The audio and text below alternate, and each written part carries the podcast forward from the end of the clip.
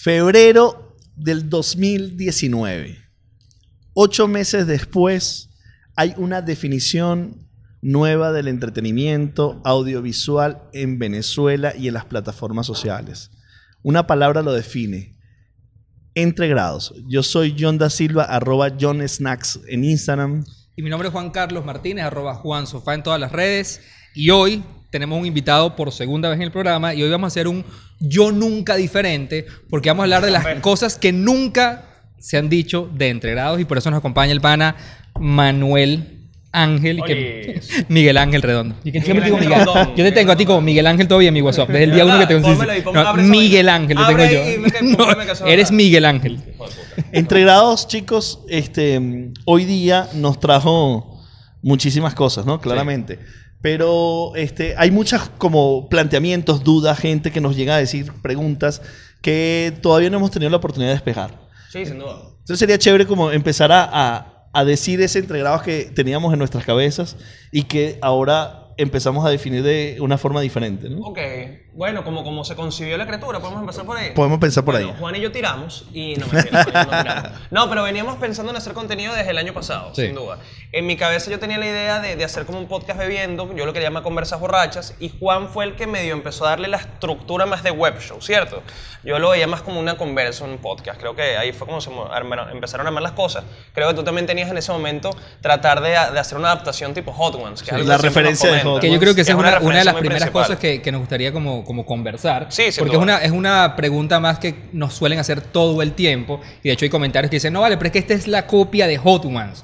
Y la realidad es que Hot Ones para nosotros siempre ha sido una inspiración. Fue una yo soy clara. particularmente fanático del programa, pero obviamente es como consumidor además del programa, ya eso nos tenía como dando la, la, dándole la vuelta a la cabeza de cómo hay hoy en día estructuras de contenido que comienzan a retar los, los típicos formatos de entrevistas. Sí, y sin duda es un formato. Más allá de, de, copiar algo, yo creo que se trata de, de, de hacer un formato y, adaptarlo a lo, que, a lo que estábamos buscando nosotros. ¿no? Eso es como decir que, por ejemplo, eh, todos los programas que sean parecidos a la sopa son una copia de la sopa. es decir, la estructura del host y la pantalla en la cual se apoya es una copia de la sopa. No, simplemente es un formato que se adapta. O los late night que son todos similares. Básicamente. Tienen una estructura. Entonces nosotros decíamos y pensamos que obviamente en el principio de Everything is a Remix este, nos llamaba la atención la estructura de Hot Ones, que tiene una, una, entrevista pero con un parámetro distinto. Pero obviamente Everything is a Remix es ver una referencia, transformarla.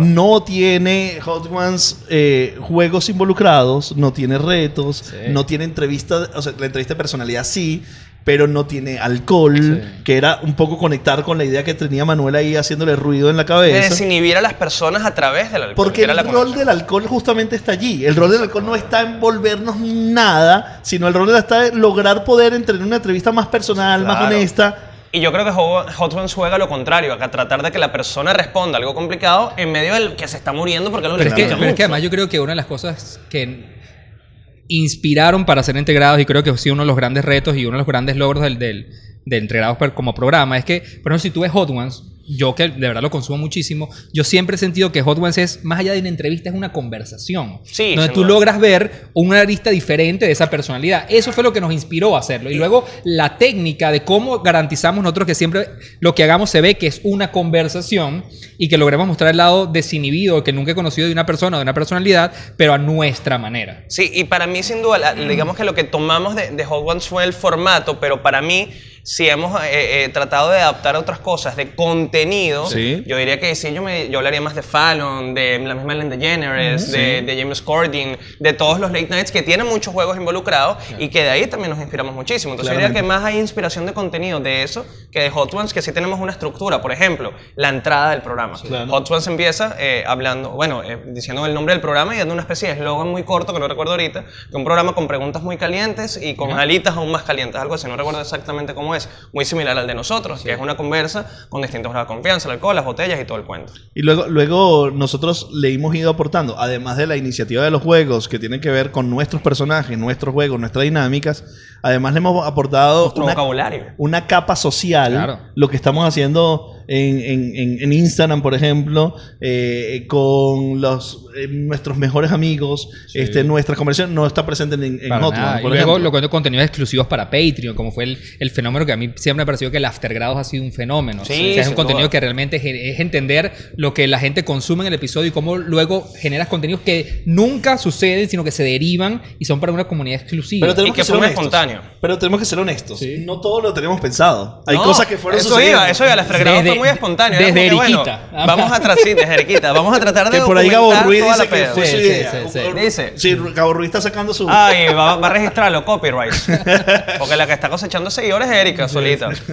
No, pero digo eso, fue muy genuino todo. El problema, o el, el problema no, el, el tema del aftergrados y del y el pipi break. fue simplemente la idea de cómo documentamos todo el proceso para que no se nos escape nada. Y de repente nos dimos cuenta, epa, esto es un aftergrados, esto es un pipi break, y fueron saliendo como los segmentos. Y yo quiero destacar de ahí algo, que es el mantenerse haciendo cosas. Es decir, pararse a pensar todo el mapa es muy complicado. Si tú empiezas a dar y das el primer paso, porque yo recuerdo cuando tomamos la decisión de hacer el primer capítulo, cuando tomamos eso, era con Gabo Ruiz. Con Gabo Ruiz. eso era Vamos a ver qué sale. Vamos a ver qué pasa. Vamos a hacerlo para, para, para tripear. O sea, tenías una estructura definida, pero no sabía, había mucho espacio en blanco. O sea, pero si tú no empiezas ese primer capítulo, no sale el pipi break. No sale el aftergrados. No sale Eriquita. No sale Eriquita. O sea, no tiene sentido, no tiene coherencia. Entonces, primera, como primer puff que me gustaría pescar es, brother, haz. Sí empieza a hacer cosas, montate, construye, porque muchas de las ideas se te van a generar a partir de la necesidad de lo que está sucediendo. Y, si me preguntas parte también del éxito, y es algo con lo que eres full terco tú y, en buena onda,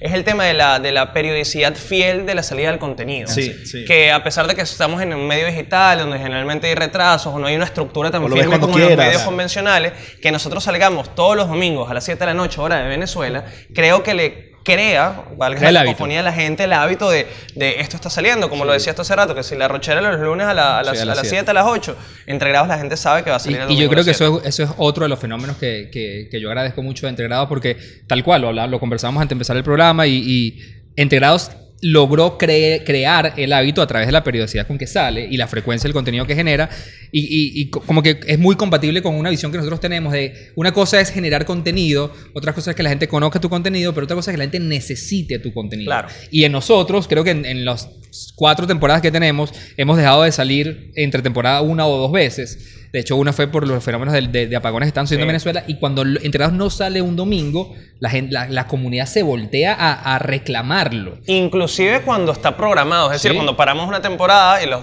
una o dos semanas de break que nos dejamos, son semanas en que la gente dice, ¿cuándo vuelven? Necesitamos verlo ya. Y más allá de eso, el hábito de, que también es algo que agradecemos mucho, nos lo tripeamos muchísimo, siempre lo comentamos, es el hábito de la reunión para ver entregados en, su estreno. Eso es, algo, es una de las cosas que a mí más me conmueve. Es una locura la cantidad de fotos que recibimos de familias viendo la Porque además, eso, eso nos lleva como un punto para conversar también de Entregrados, porque hay mucha gente que dice que Entregrados es un programa donde la gente se vuelve mierda y ya, donde la gente va a beber y se destruye, y realmente lo que mucha gente no sabe es que, primero, todos los domingos, la cantidad de fotos que llegan a la cuenta de Instagram de gente preparando su sala para setear la mesa, poner los snacks, poner las bebidas, sentarse en familia y esperar media hora antes de que comience el programa el, empezar a ver el contenido que, por ejemplo, en el episodio pasado tuvimos más de 10.000 personas conectadas en vivo. Y en promedio, en vivo O sea, imagínate, imagínate un estadio con 10.000 personas. Ese es el volumen.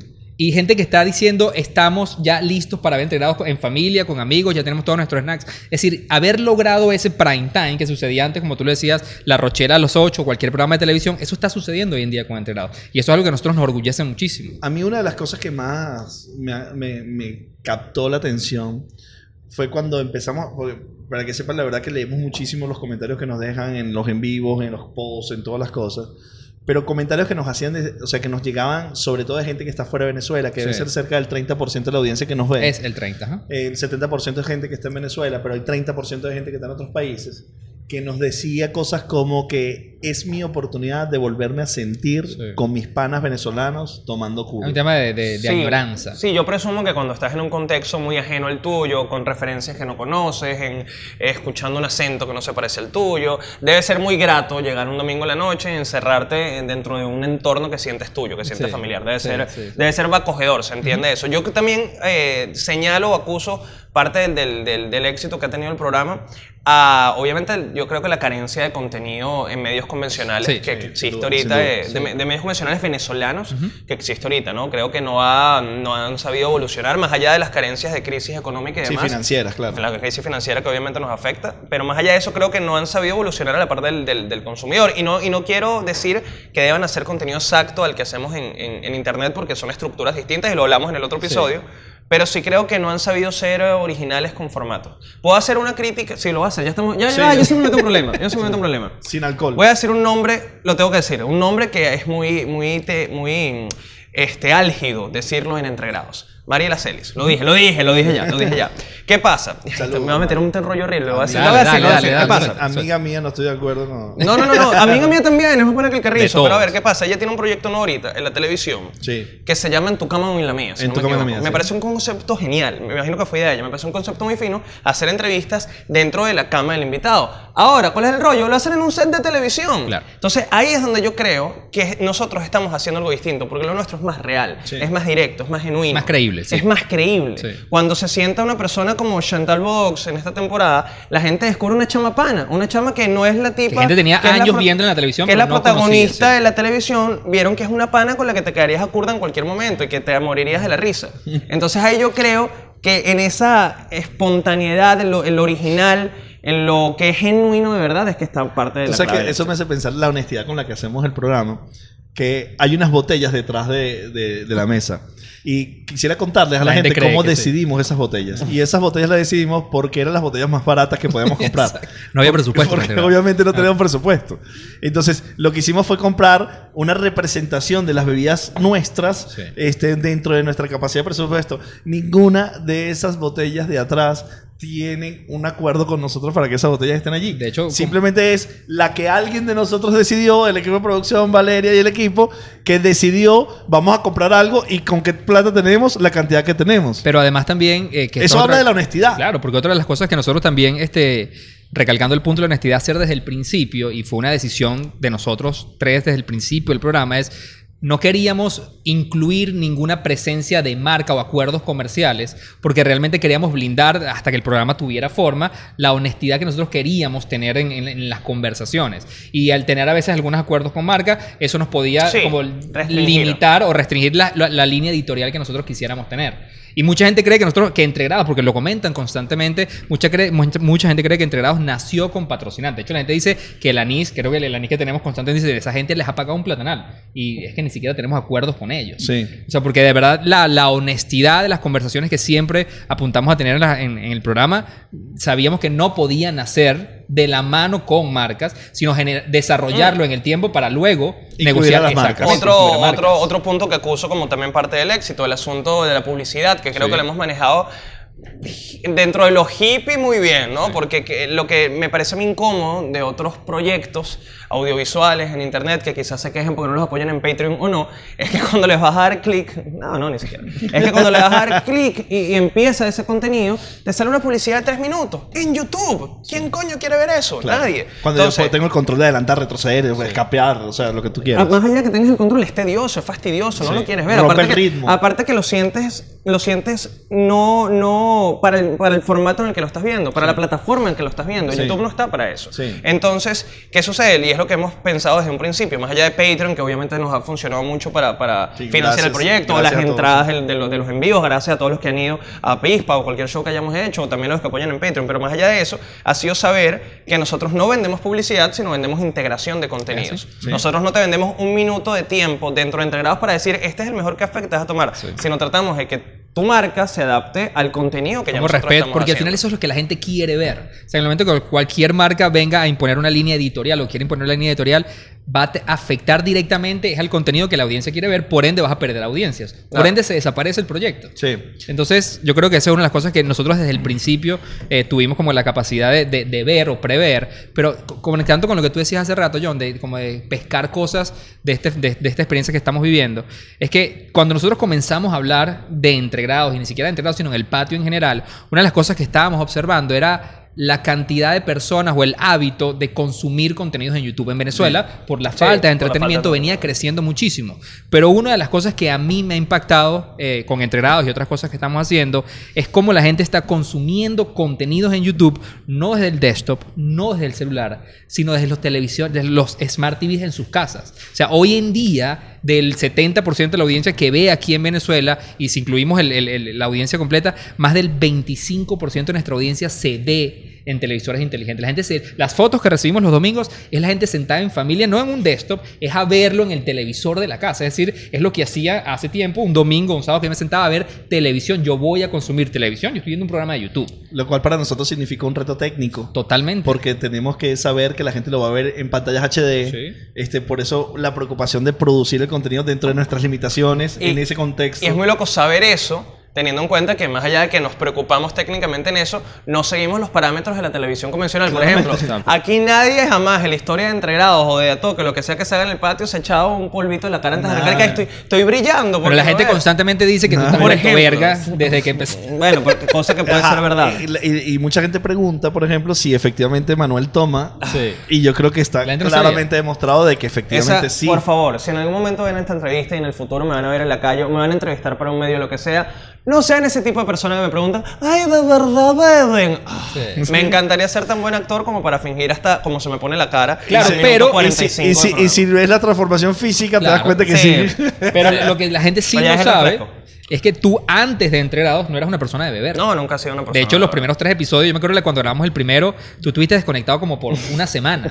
O sea, porque tú no estabas acostumbrado a beber. Y cuando tú uno ve el episodio de, de Samuel, o sea, esas y que la gente dice, no, es que ya, ya, ya Manuel no toma. No, es que marico, ¿cuántas, cuántas Se ha acostumbrado, más bien. Sí, sí el hígado se ha hecho más fuerte. Quiero, quiero Protector gástrico, hepático. Tratar de identificar esos momentos donde puf, dimos pequeños saltos. O sea, el primer ah, momento, obviamente, cuando salimos, claramente. Sí, Luego creo que el Avero fue uno de los programas que, wow, nos subió en, en, en, un nivel. Yo creo que cuando salimos llamó la atención la idea. Sí, A mí me llamó la atención de que, que Gabo en ese momento no, no, no es el Gabo en términos de número que tiene hoy en día. Gabo tenía una comunidad mucho más limitada. La era la fierita en, ese momento. No, no, no era el, el Gabo que conocemos hoy en día. No había empezado a hacer, digamos, contenido de manera Lo que a mí, de hecho, valida la idea es que en ese episodio donde además no fue una persona con mucha audiencia en ese momento, la idea caló. Sí, o sea, ya el segundo Entonces ese fue el primer, ese fue el primer, el primer la primera validación. Claro. Sin depender de un talento, la idea que queríamos lanzar al, público funcionó. Y funcionó también el, el, momento divertido, el momento de se están rascando, son cómicos y demás.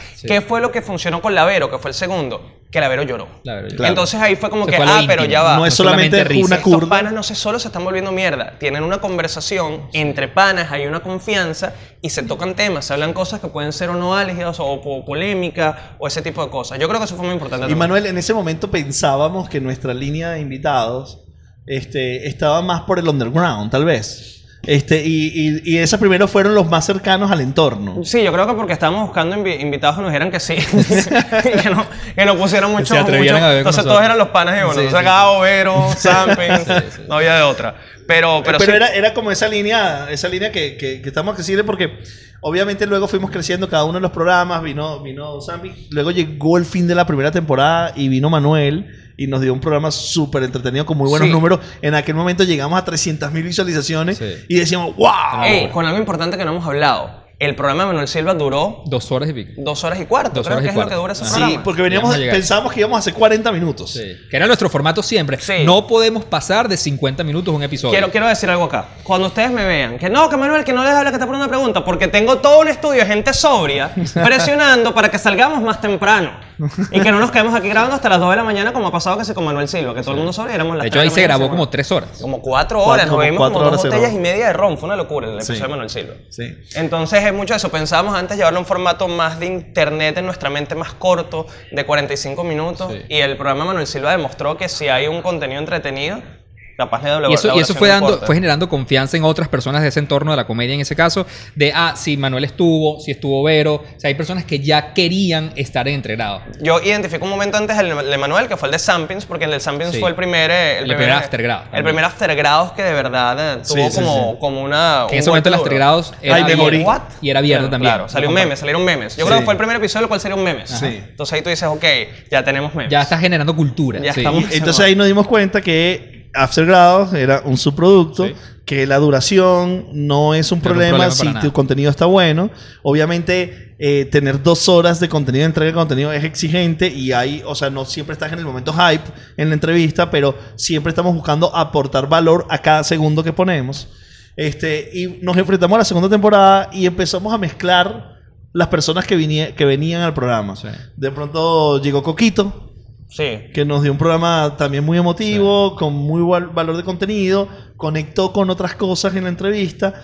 Eh, empezamos a ver algo que a mí me encantó, que todo el mundo decía, cuño, qué buena entrevista me estás haciendo, qué bola que me estás preguntando eso. Eso fue algo que también nos generó mucha satisfacción, porque nuestro equipo, que detrás hay un equipo de guion, de, producción, creativo, eh, empezó a como conectar con mejores entrevistas que la típica entrevista radial o, X que es lugar común, ¿no? Empezó a conectar. Sí, claro. yo creo que... el equipo, el equipo, sí, a ti te ha pasado mucho el equipo, o sea, los entrevistados agradecen la investigación que el equipo, o sea, que el equipo nuestro se toma para averiguar. Que, que en cierto grado a veces era sencillo, pero en otro no. Por ejemplo, Verónica Espana. Verónica es una mujer que... Hay cuentos que tú sabías de ella, trabajado muchos años de ella. ¿Y a quién preguntarle pero con Coquito, si no es porque Erika de alguna manera le llegó a su mamá y la mamá no, el cuento de este Y manda la nota de voz cantándole, no hubiese sucedido ese momento tan emotivo que funcionó. Entonces, sin duda alguna es parte de la, de la investigación y de, y de que no, en efecto, no es solo una bebedera de caña para destruirse, para reírse de un borracho,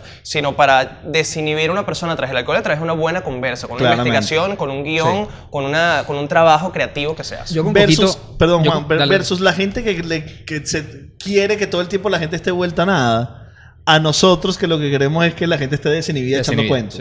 Sí, hay, hay, un, hay obviamente un conflicto de Pero yo creo que también la comunidad se ha ido educando. O sea, porque yo, yo, recuerdo que los, primer, los primeros episodios la gente decía, no, no, no, no ya va, espérense, ya, ya, ya se va a volver nada, ya lo va a soltar. Pero últimamente, en los últimos episodios, la gente agradece los cuentos. O sea, cuando la persona ya, por ejemplo, hay episodios que hemos tenido donde la persona se pasa de tragos y el programa se tiene que detener. Porque, es decir, no llegamos a los cuentos que todos queremos escuchar. Y yo, por ejemplo, con Coquito, una de las cosas, una de mis reflexiones de ese episodio es que ahí comenzamos a entender de que personas que tuvieron por mucho tiempo pantalla en medios masivos, pero que también habían navegado bien, y eh, se hicieron como el buen shift a plataformas digitales, esas audiencias eran interesantes también. Porque con Coquito lo que nos empezó a pasar es que intrajo nuevas audiencias. Ya eran las audiencias de los comediantes, eran tías que en su momento veían un poquito y querían ver una entrevista en un formato y de ese personaje que nunca lo habían visto de esa manera, conversar de la manera en que lo hizo. Entonces, eso para nosotros como que nos abrió el espectro, el espectro de decir, ok, aquí podemos invitar a muchas personas también que tienen historias que contar, que fueron medios y figuras por mucho tiempo en la televisión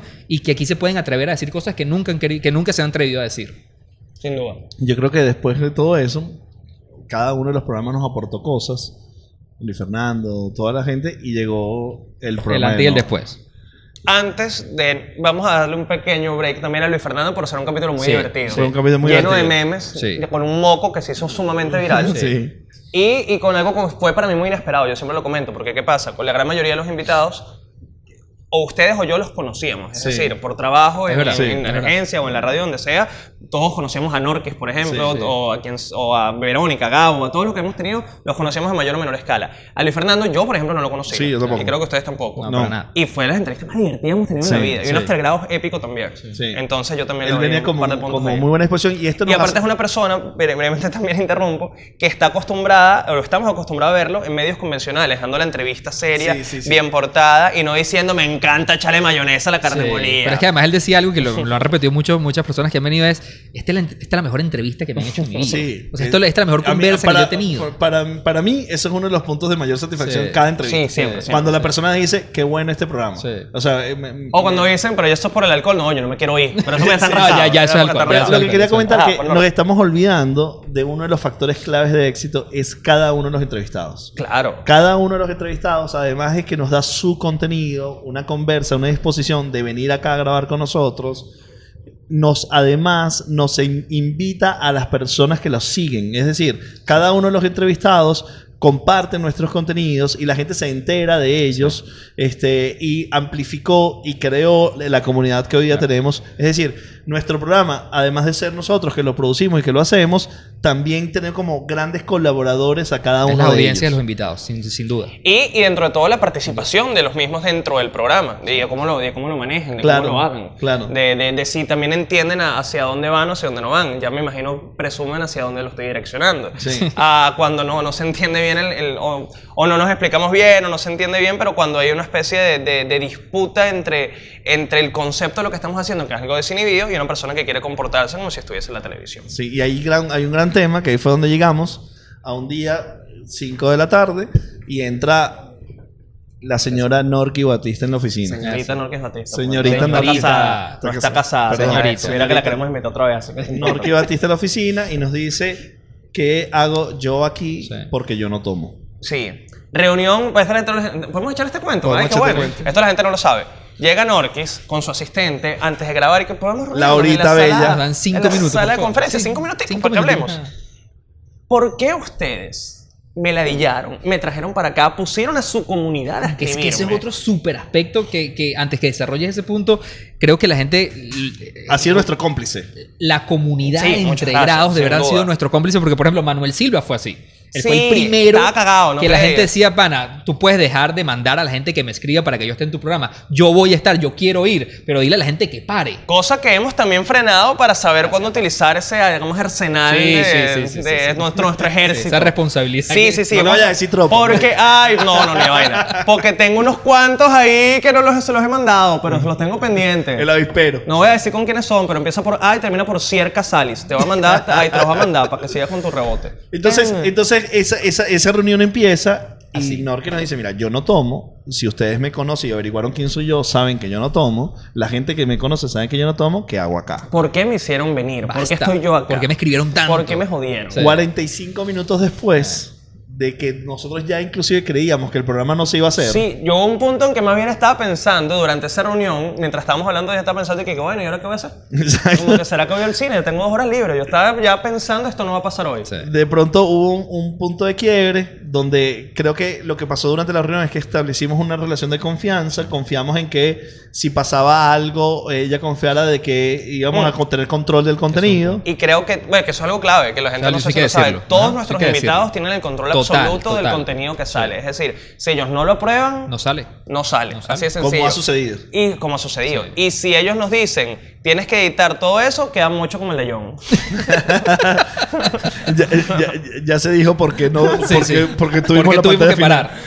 Entonces, sucede el programa de Norki y obviamente ahí pum, elevamos a, a otro nivel y a otra escala. Este, el programa de Norquis fue el primero que llegó a un millón de personas. Norquis, este, además, fue una de las grandes contribuciones para el crecimiento de nuestro audiencia y llegar a nuestro primer objetivo, que era 100 mil seguidores. Y Norquis entendió dónde estaba y el formato en el que está. No porque, no porque me vio, sino porque actuó como si estuviese conversando con un pana y no como si estuviese en una entrevista de televisión. No, porque no, no, no. Que ella le costó, pero en el lo logró. Sí, pero lo logró perfectamente. Aparte, bueno, también la manera en que lo hacemos, en que construimos el guion, va, va orientado hacia eso. Sí. Pero ella lo entendió y eso fue lo que conectó con la gente. Mira, está Norque bebiendo con un pana y diciendo con lo que le pasó con el tipo y tanto. O sea, eso yo creo que es lo que trae. Y luego eso generó. Pero ibas a decir algo. Yo creo que para, a nosotros también nos dio como en ese momento una, unas un nuevo nivel de dimensionar en, lo que estaba convirtiéndose entre grados, porque Norquis, siendo Norquis, una persona tan mediática, con unos números en sus comunidades tan poderosos, ella misma se acercó a nosotros a decirnos, me siento nuevamente de moda. Es decir, no solamente es el aporte que ella nos trajo como, a nosotros como el programa, sino también como entre grados le aportó muchísimo a ella en términos de, ahora estoy dando entrevistas, ahora tengo 30.000 stickers, ahora hay memes míos por todos lados, ahora soy tendencia en Twitter, ahora la gente me manda clips. Es decir, nuevamente entre grados también le había aportado mucho a ella en términos... Que lo mismo sucedió con Chantal. Totalmente. TT1 durante muchas horas. Eh, luego, obviamente, hay mucha conversación alrededor de ella porque son estas personas que con la debacle de los contenidos en los medios tradicionales está, están en un segundo plano de la, de la relevancia nacional y de pronto este, en una ventana como entre grados este, vuelven a tener conversión. Obviamente con su talento, que son gente con mucho talento y con mucho que decir. Y con, una carrera. Con una carrera, con sus redes sociales y tal. Pero eh, nuestra mm. comunidad es una comunidad nueva, realmente, ¿no? Y también depende de, cómo se mantenga esa persona en, sus redes actualmente, su contenido y demás. Por ejemplo, Chantal es una, es una dura en su contenido, ¿no? hoy, la vi, hoy la vi en onda, hablando sobre cómo manejar Instagram. Es decir, es una tipa digital maneja, maneja Instagram maravilloso. No, lo hace muy bien. Entonces, yo creo que también hay parte de, de eso, ¿no? de, de de la manera en que el mismo artista que nosotros invitemos sepa orientar su contenido, hacer sus cosas. Miles de errores hemos tenido en este proceso, pero miles. O sea, yo recuerdo, por ejemplo, el día del profesor Briseño, el micrófono del profesor Briseño no sirvió para nada. Nuestros primeros 6, 7 episodios, el audio era Sí, vamos a, hablar vamos a hablar del audio de los primeros episodios. Sí, sí, estábamos aprendiendo, es un estudio con aire acondicionado ruidoso, estábamos montando la cosa. No había tampoco plata. Usted me que compren balitas, págala. Exacto. Ya va, no había ni Patreon Pero lo que decía yo en el principio, o sea, si no hubiéramos hecho esos primeros 5 o 6 episodios, malos, aprendido muchísimo. O sea, no malos, pero con problemas técnicos. con muchas deficiencias. Que es algo que dentro de todo lo llegamos a comentar en ese momento y es una referencia volviendo al tema de Hot Ones, tú ves los primeros episodios de Hot Ones y es un desastre. Y, era, no, iban, construyendo una idea, iban, haciendo una cosa y ahora son unos durísimos. Que por cierto, sí hay copias de, donde literalmente comen alitas picantes, que es como coño hermano, pero eso, sí. por favor, ya, ya estás haciendo problema, lo sacó en TV. Claro. Igualito, lo que pasa es que eso no es Everything is a Remix, porque Everything is a Remix es la copia balurda. transforma. Pero aquí simplemente copia y copia. Sí, copiar y pegar, tampoco así. entonces eh, obviamente los problemas técnicos que, o sea, para nosotros fueron situaciones súper incómodas porque, bueno, tener a, Briseño acá fue muy chévere para nosotros, de mucho orgullo. Y, y, coño, no se escucha a Briseño bien. la gente se quejaba. Pero eso, que no fue nuestro objetivo, también le dio el aire de estos panas están a pulmón, que es la verdad, están tratando de hacer algo, este, tienen problemas, le dio naturalidad le dio mierda lo que realmente estaba pasando, que era un grupo de gente que a esfuerzo propio está tratando de producir contenidos de una manera ambiciosa, que es contenidos audiovisuales. Entonces yo creo que eso que tiene una parte negativa construyó también un poco sobre eso. Sin duda. Y volviendo un poquito al tema de, de, Chantal y de Norquis y lo que pasó después de sus episodios, es un poquito también entender que dentro de la carencia de los medios convencionales, estamos marcando pauta a un nivel, yo creo que insólito por lo menos en, en, páginas de farándula balurdas, lo hacemos con bastante frecuencia. Pero sí. en temas de conversación, en el trending topic, en stickers, en memes, eh, eh, eh, se nota que ante esa carencia de contenidos, ante esa, esa necesidad que hay de personas en Venezuela y fuera de Venezuela de consumir, de divertirse, de, desestresarse, cuando sale este tipo de contenidos, de verdad llama la atención de esos medios convencionales. A mí me han llamado de La Vispero, de Televen, de Sábado en la Noche y demás programas para porque es muy loco, ¿no? Viéndolo desde unos tipos que empezamos a hacer esto para YouTube dentro de un estudio de televisión. Obviamente, Manuel. un estudio en una oficina, mentira. Manuel, que es la cara visible este, de, del show. Eh, la transformación mediática también es. A veces me dice que está más gordo, que es verdad. Pero... Bueno, eso sí es verdad. la transformación mediática es visible. O sea, obviamente nosotros tenemos como cara, caras representativas del show. Estás tú como host principal y luego está Eriquita, que, que, es el personaje que Erika trabaja en la agencia como la persona responsable de los, contenidos, sociales. Y no, y no tienen ni idea. La gente a veces piensa que el, que el, papel de Erika, que a veces piensan que, bueno, estos tipos son unos machistas locos que quisieron de reducir a la mujer No, simplemente Erika, que es la quien lleva las redes entregados y otro montón de proyectos. Y creo que a nivel de, de propuestas creativas para clientes y demás, es, una es la responsable de eso. es la responsable de eso, sin duda. Eh, fue sumamente espontáneo. Lo hace rato. Era como que era la persona que estaba más cerca de los tragos cuando los empezó a traer y se empezó a crear esa, ese, ese boom, esa, locura O sea, al lado, para que Erika sirviera esos tragos, estaba cualquiera de nosotros dándole el hielo para que lo haga. Mismo, mismo tema de la chicharra. Yo creo que cuando íbamos a grabar el episodio 1 queríamos poner unas cornetas que sonaran con sonido y no había. Mm, o sea, no, no, no, pudimos conectar ese día. ¿Y que hay por ahí? Hay una chicharra y bueno, vamos a utilizar esto y después lo vamos corrigiendo. Y mira el icono que es, en que se ha convertido la chicharra. Sí, y la duración de la chicharra. También es algo que hemos medido, desmedido durante todos los programas para saber cada cuánto suena. Chicos, hablemos, hablemos un poquito también de la experiencia que, que, evolucionó luego, que fue la experiencia en vivo. Porque, porque la experiencia en vivo, a mí, a mí, una de las cosas que me gustaría destacar también ahí es, es cómo nacen los en vivo. Y es otra cosa que yo quisiera destacar que ha sido el proceso de entregrados, que es realmente no solo decir tenemos una comunidad inmensa, sino saber leer la data que ellos generan. Porque una de las cosas que sucedía constantemente con entregrados y que sigue sucediendo todos los domingos es que cuando, lo, lo decía hace rato, cuando el programa comienza, la gente prepara como si ritual. Y la gente lo que hace es que comenzaba o comienza, porque lo hacen todavía, quieren seguirle al ritmo a los invitados y a ti en el programa y quieren tomar a ese ritmo. Y eran cada vez más los comentarios que nos llegaban. Lo que no sabe la gente es que la edición del programa es de una hora y grabamos tres, entonces se la volvé mierda ustedes. Y de, de, de, de, esa interpretación, de entender que la gente realmente quería ver los episodios, pero además quería seguir el ritmo del programa, es que también surge la necesidad de llevar esto en vivo, de crear una experiencia en vivo para que la gente pueda literalmente en físico seguir el ritmo del, del, programa. Vino de esa lectura de, de, data y de ver que había una, una, necesidad de consumo y necesidad de como de pertenecer. De yo quiero ser, parte, de, ese este movimiento, con esos panas bebiendo.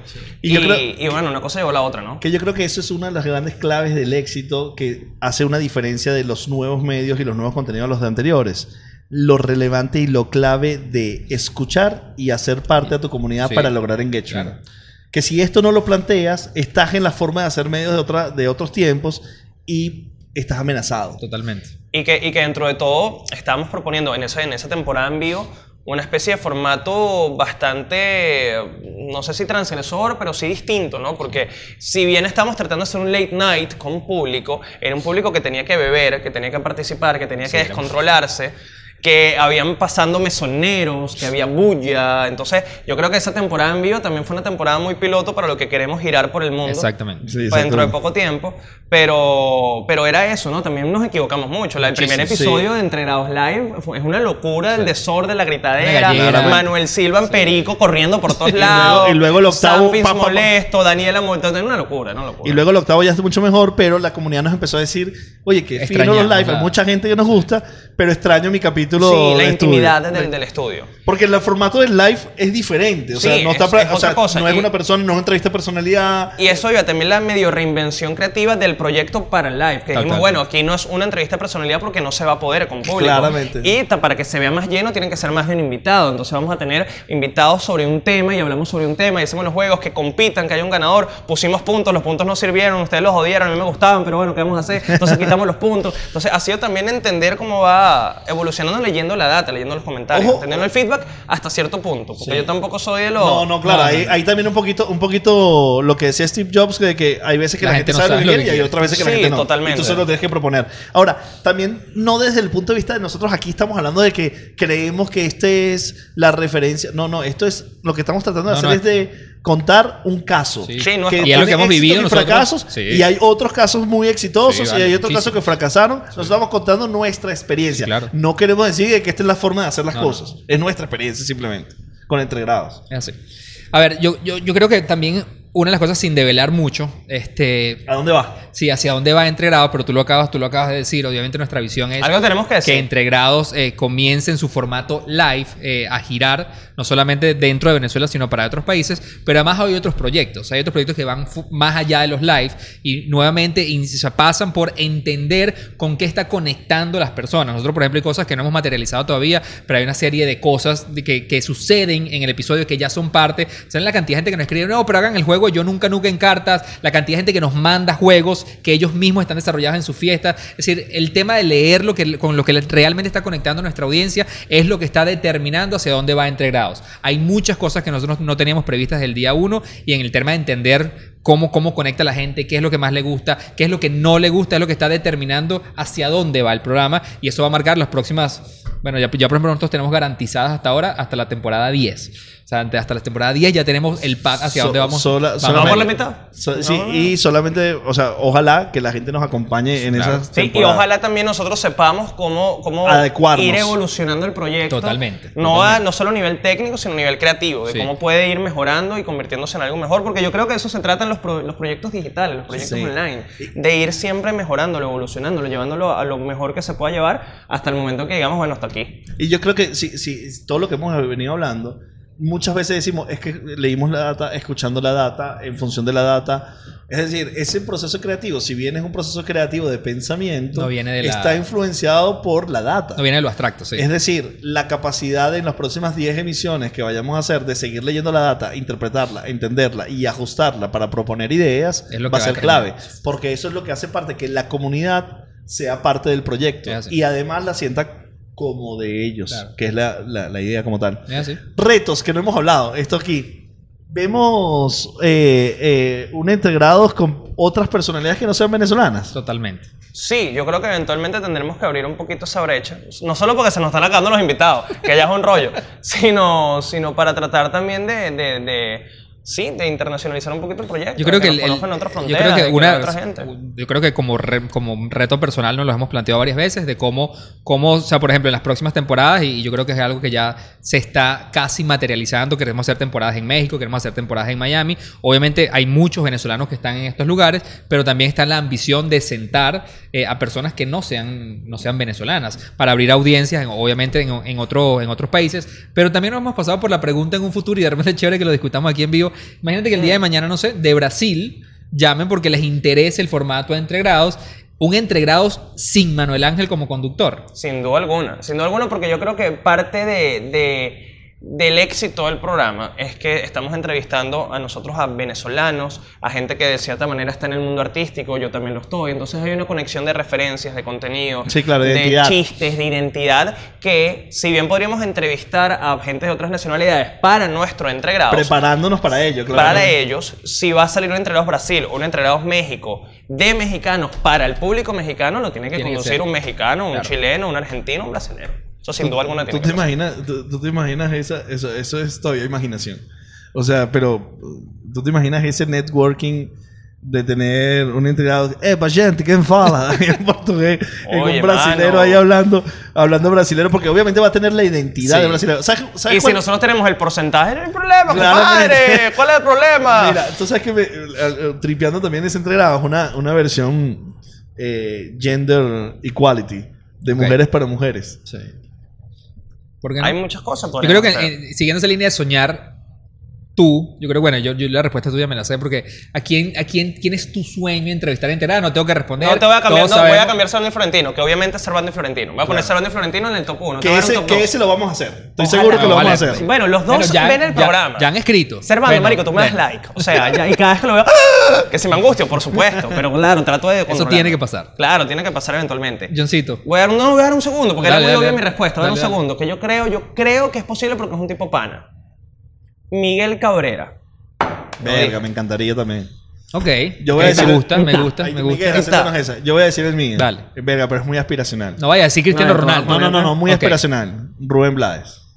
Uh, yo puedo llorar, estás loco. Verga, yo me puedo morir. Claro. O sea, de, de, que mientras él está hablando, yo estoy abajo dándole besos a las manos y a los pies. Ok. El mío eh, creo que es soñar más, pero ahí me diste en la madre porque verdad nada más me lo imagino y verga, te imagino. Pero a mí un Joaquín Sabina. No joda, me Sabina sentado. Ahí sí me puedo morir yo de verdad. tantos cuentos con el alcohol de por medio que se pueden echar. Mira, recomendación rara, la entrevista de Bailey a Sabina, buenísima. Vela en YouTube. Es hace unos años. Buenísima. Se me paran los pelos de pensarlo nada más. Claro, pero dato ahí. Estamos soñando nada más. Este, ¿cuál es el perfil que ustedes creen es el indicado para los invitados de entregrados? ¿Qué tiene que tener una persona para que sea invitada entre grados? Yo creo, que, yo creo que debe tener una buena historia que contar. Yo creo que más allá de que si es una persona famosa o no, si tiene influencia o no, yo creo que, que tenga anécdotas, que cuente historias, que tenga gracia en el contarlo, porque es un show de entretenimiento. Que tenga como esa, esa, esa, ese, charmy de contar las historias. Lo, lo, pregunto porque quizás la gente no sabe, no sabe, no sabe que siempre no, es un debate, pero siempre es un intercambio de ideas para ver a quién invitamos. Presentamos muchos perfiles, o, unos no te gustan a ti, unos no te gustan a mí. Hemos discutido, hay invitados que hemos tenido que no les gustan a ellos, a mí sí, y viceversa. Y forma parte yo creo que, yo sumando lo que comenta John, creo que también tiene que ver con la disposición. O sea, la disposición de entender el formato a lo que viene. Sí. Porque tú comentabas hace rato el tema de Mariela y, yo creo que Mariela, para mí es un capítulo que es muy diferente a los que hemos tenido. Ojo, que ninguno acá adentro no nos maltripiamos. Para Nadie, yo ni yo como cero ese episodio. Todos la pasamos bien. Pero ella de repente no estaba clara en, lo que se estaba metiendo. Claro. O sea, ella trató como de, controlar la línea editorial del programa. Y eso fue lo que la gente rechazó. porque una vez más la comunidad entre grados es intensa. Eh, los este, millennials me odian. Sí. claro. Y yo Pero es un tema de disposición. Y yo creo que, y yo creo que la verdad, la verdad, eh, o sea, es una chama súper de pinga, pues, o sea. Para nada. Yo, yo, yo le sumo lo que ustedes dijeron al perfil carrera carrera, no, no de grandes años, pero que haya una profesión, que haya un contenido en base a... En cualquier... En cualquier rubro, que haya una carrera, que haya un, contenido carrera previo. no sé si es carrera o es logros. O sea, mm, porque detrás de un logro hay una gran historia que yo puedo contar. Sí, puede ir también, puede ir también por ahí. Pero me gusta pensar que, que no tenemos éxitos efímeros. me gusta pensar que tenemos gente con... Con, consecuencia, con, con consecuencia, con continuidad y con proyección a futuro. Es, lo que me gusta pensar a mí. Más allá que un éxito efímero de algo que pasó y no lo vemos tan de esa manera. Sabes que hemos tenido cantantes, artistas, gente de los medios digitales, gente de la televisión, gente de la comunicación tradicional. Pagos, ah, no, esa no. No, esa no hemos tenido. esa dijo que no. Hemos tenido también... Lo que no hemos tenido nunca es gente del mundo del deporte. Sí, es verdad. Dije por eso Miguel Cabrera. Miguel Cabrera es.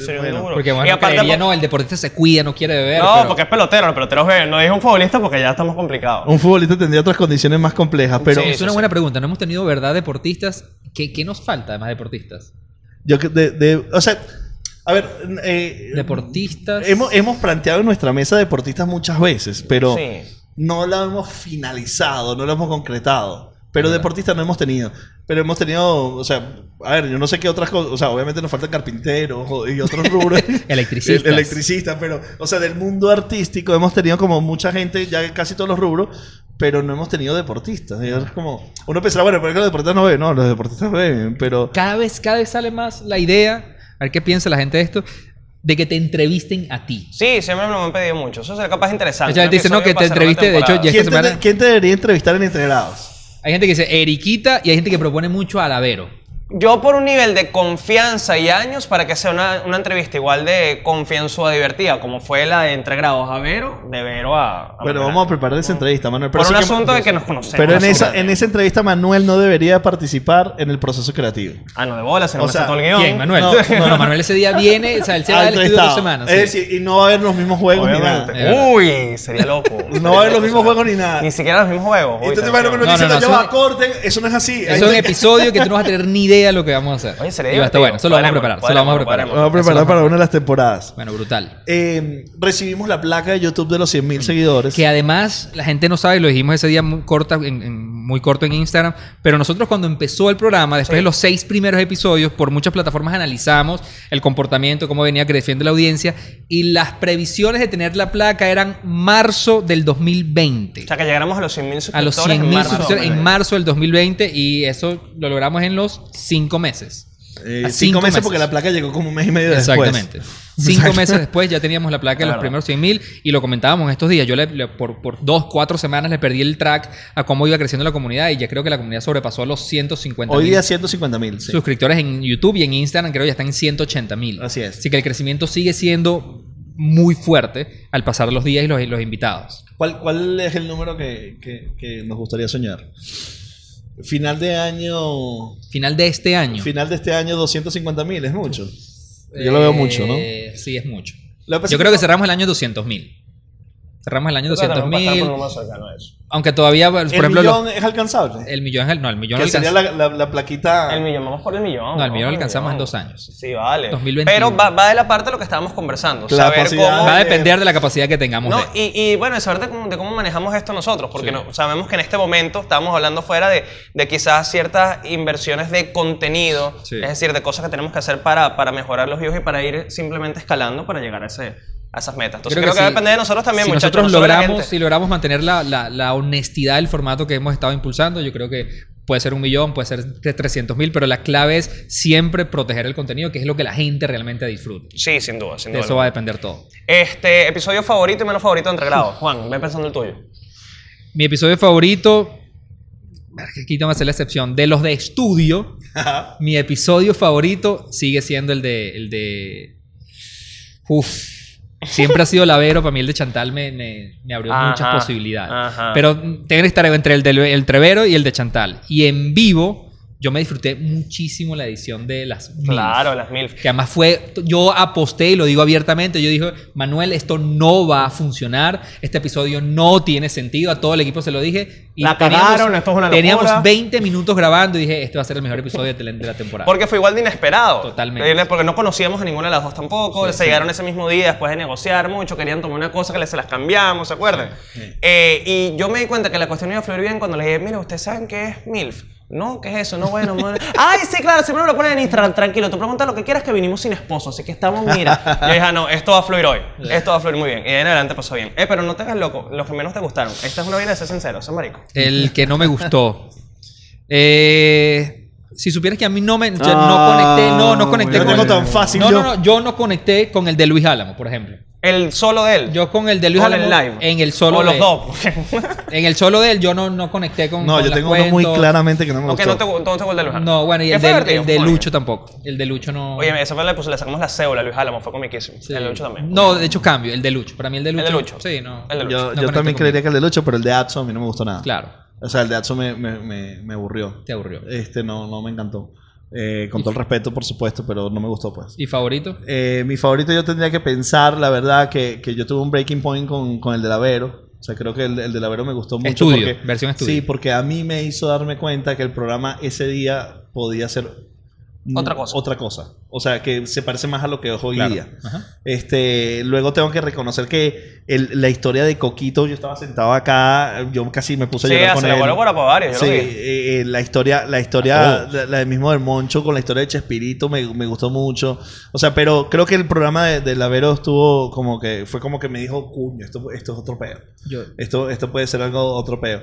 Y lo- los envíos, verga, yo la verdad que los envíos los sufrí con mucho estrés, la verdad. Todos. Porque Claro, pues estaban, mucha estaban gente, trabajando, corriendo. sí, trabajando, pero creo que eso, esos son. El que menos me gustó fue el de Adso, probablemente el que más me gustó fue el de Lavero. Estamos hablando, viste que casi de las primeras dos temporadas, sí, ¿no? sí, sí, Sí, sí, sí, sí. Yo no, estoy no, hiper, no. hiper, hiper orgulloso. No ha terminado, estamos apenas por la mitad, pero yo estoy hiper orgulloso de la cuarta temporada.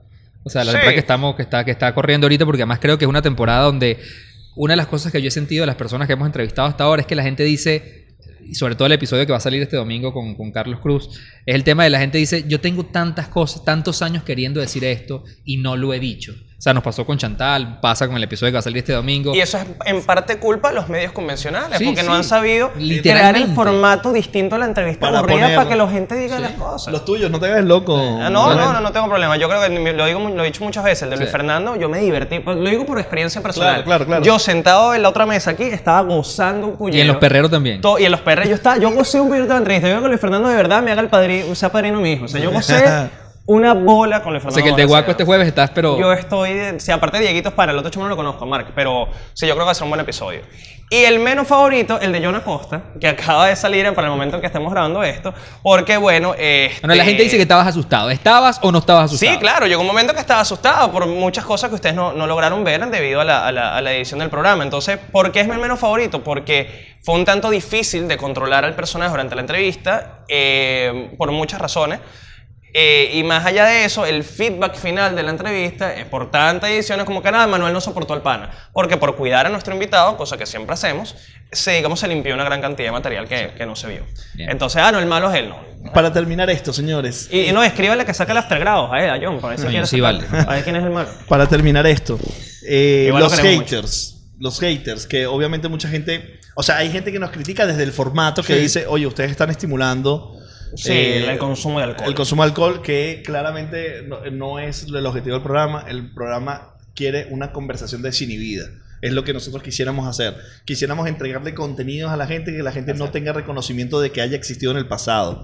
Probablemente si ustedes ven la estructura del programa, la entrevista al inicio puede ser una entrevista más o menos eh, con cosas que se pueden conocer, pero luego, además de los juegos y luego después cómo termina el programa, la mayoría de los invitados nos aportan cosas nuevas. Que si los juegos son para estimular la bebida, por supuesto. ¿Por qué? Porque hay un- también un límite de tiempo en el Claro. cual necesitamos llevar el programa. hacer todos de cinco horas. Sí, hacerlo más divertido y además, y aparte porque también lo hace más jocoso, más el, Sí. programa más divertido. Y yo creo que sería deshonesto como sociedad decir que nosotros en reuniones sociales de conversación no utilizamos el alcohol como un factor de desinhibir. Por eso la Entonces, gente se identifica tanto con el programa. Luego la gente que no, hay gente que nos acusa y nos ataca porque quieren tales invitados. Señores, nosotros estamos ubicados en un lugar geográfico donde tenemos que los invitados estar en ese mismo lugar. Entiéndase. Caracas. Sí. Si, nos, si nos piden gente que vive en Miami, México, o sea, obviamente es muy complicado. Obviamente lo que queremos hacer, pero es un poquito más complicado. complicado. lograr. Luego, gente que nos critica el tiempo de duración. O sea, Pero- tiene que Para, para corto, para largo. Para No, corto, para mí, para está- para mí Para es los dos, porque- que más largo lo podemos hacer, porque pasamos de 50 minutos cuando llegamos, no, cruzamos ya la una hora, no duró una hora y media. Ya tenemos episodios de dos horas y cuarto, y la gente dice, duró muy poco. O sea, hasta dónde es, la es el límite. Que es muy loco para ver también cómo funcionan los contenidos dentro de Internet. Porque si hubiésemos dicho eso hace 10 años, un video de una hora en YouTube, pero tú eres un loco, chico. ¿Qué te pasa a ti? Tiene que ser de minuto y medio. Tiene que ver con la calidad del contenido. eso no define la duración. Hay gente que también nos, nos, critica mucho por, por los invitados. Es decir, este invitado me cayó bien, este invitado me cayó mal. Y yo creo que en parte. Es sano, es sano, es sano. Es sano, pero de, eso va también el, programa, de conocer distintas perspectivas, distintos puntos. de diferentes géneros. de distintas personas. Y yo creo, yo creo que, que, eso va a pasar. O sea, van a haber entrevistas donde te va a encantar y va a mm. haber entrevistas que no te van a gustar. Nos pasa a nosotros Es importante, que es algo que nosotros estamos descubriendo. Porque por más que sea no creo que seamos unos, unos, genios, pero sí estamos haciendo un formato innovador y distinto de lo que se ha hecho en, medios por el tema del, del, consumo del alcohol, que hasta cierto punto puede ser difícil de manejar, difícil de, de, evaluar. Yo como host me cuesta mucho ver, bueno, ustedes lo saben, se me olvidan las preguntas, lo repito, lo, vuelvo. Suficientemente. Lo sabemos suficiente. Entonces creo que también parte de eso ha sido como, como aprender a, trabajar con eso. ¿Por qué lo digo? Porque también hay muchos tipos de borrachos. Y el invitado, eso lo voy con la crítica al invitado, siempre puede ser un borracho muy callado, un borracho muy loco, un borracho muy tímido. Y también la, la peda depende del tipo de día que tuviste. Capaz vino un invitado que tenía sueño, no comió bien, y más con el consumo de alcohol se, digamos, se, se pone distinto como puede A mí lo que más me da risa es cuando se te olvidan las vainas. O sea, me da mucha risa porque... Yo no sabía que tenía una amnésica hasta que empecé este programa. Acaba de, de, decir algo y lo vuelve a repetir. En realidad pasa eso. O sea, además yo, yo hubo un momento dije, no, este pana está actuando. Está actuando, está actuando hasta que realmente te das cuenta, ok, ya paren el programa porque esto se le olvidó todo. Bueno, esto, esto básicamente es lo que queríamos conversar hoy. Queríamos hablar un poco de entregrados desde nuestro punto de vista este, que lo vimos, lo sentimos. Claramente detrás de las cámaras de entregrados hay mucha más gente que la que aquí está en este momento. Este, gente de edición, contenido. Y la que está allá atrás también, de las de la que está allá atrás. Que hay como cinco, pero sí, gente, que se encarga de muchas tareas que cada uno de ellos es que lo hace posible que el compromiso para hacerlo es gigante y cada mensaje que ustedes nos mandan diciendo que le alegramos el domingo o que les encanta, definitivamente nos transforma la emoción y el humor. Estás despidiendo, ¿verdad? Sí. Valeria, tráeme dos tapitas de rompa, sale una pregunta chota a cada uno, por favor. Amigo, si no tienes que parar y hacer un pipi break porque lo que no, estoy no, no, una tapita de rompa, una pregunta chota ya, tapita chota y ya. No podíamos, no podíamos, obviamente. Ah, ya estamos acá, ya, ya. bueno, pero para cerrar, yo creo que además como para resumir todo lo que hemos hablado y esto lo conversamos constantemente aquí en, este podcast. Valeria, de anís sí hay, no, no, de anís nada, de ron. Yo creo que al final la gente siempre nos pregunta por a qué le atribuyen el éxito entre grados y para resumir todo lo que hemos hablado y lo que siempre comentamos en este podcast, tiene que ver con dos cosas muy poderosas, la honestidad del contenido y saber interpretar a la comunidad para la cual estás creando. Ese ha sido como que uno de los factores claves de que hacer, hacer, hacer, equivocar, hacer, hacer. Y si, salió feo, si salió mal, si no nos sentimos orgullosos, pero está el domingo a las 7 de la noche. No, yo veo siempre, soy marico. Es verdad, es verdad. Bueno, chicos, mi nombre es Juan Carlos Martínez, arroba Juan Sofá en todas las redes. Bueno, pues, pues, que despierta también. Eh, el mío, ¿Yo quién soy? yo soy John da Silva. No, ha tomado, no John Snacks en Instagram. Yo me llamo Manuel Ángel, en un programa que se llama Entre Grados. Miguel, en este Miguel. Le Manuel, lo pueden ver por ahí. Esta, ah, agarren su shot, agarren su shot. Pregunta shot, ya saben cómo funciona esto. Eh, ¿Se bebe en el shot o responde la pregunta? Ok. Ok. John y Juan, Juan y John, ¿han mamado culo? Mentira, hacemos la pregunta claramente, no voy con la pregunta. ¿A quién sería la persona que si tuvieses que votar del equipo de entregrados en este momento la votarías? Es demasiado fácil. Es muy fácil. Que no sea Manuel Ángel. Que no sea Manuel Ángel, no vale. O sea, yo por no tomarme el trago puedo decir cualquier nombre. Ese es tu peo. Ya saben qué opinan ustedes del equipo de trabajo. Ya la votamos. qué feo. Qué feo. Fue él. Fue él. Ahora sí. Muy bien. Pero esta vaina me, me, gustaría cerrar así. Ven lo que tengo que sufrir yo. Ven esta vaina. Llévatelo, Manuel. Hombre, vale. Papá, cuídese. Chao, gente. Ah.